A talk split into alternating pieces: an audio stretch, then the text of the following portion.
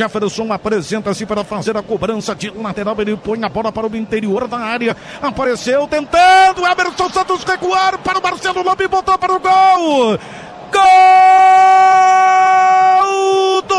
Vitória da Bahia, um minuto e meio de partida num lance impressionante.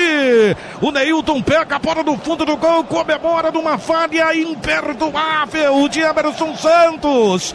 Ele, Marcelo Lomba, ele simplesmente meteu a cabeça na bola na tentativa de recuar para o goleiro numa bola muito perigosa. Ele tocou uma vez de cabeça, a bola subiu, desceu. Ele com a testa botou contra o gol, o Lomba saiu e a bola vai para o fundo da rede. Vitória da Bahia larga fazendo 1 a 0 no Beira Rio, num gol estranho, num gol absurdo. Sérgio Boas. No momento que o Inter estava com 10 homens em campo, Cuesta sendo atendido, a bola na grande área.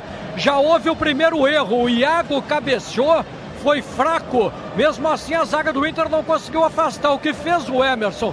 Na tentativa de atrasar, pegou no meio do caminho o goleiro Marcelo Lomba e no canto direito botou a bola para a rede.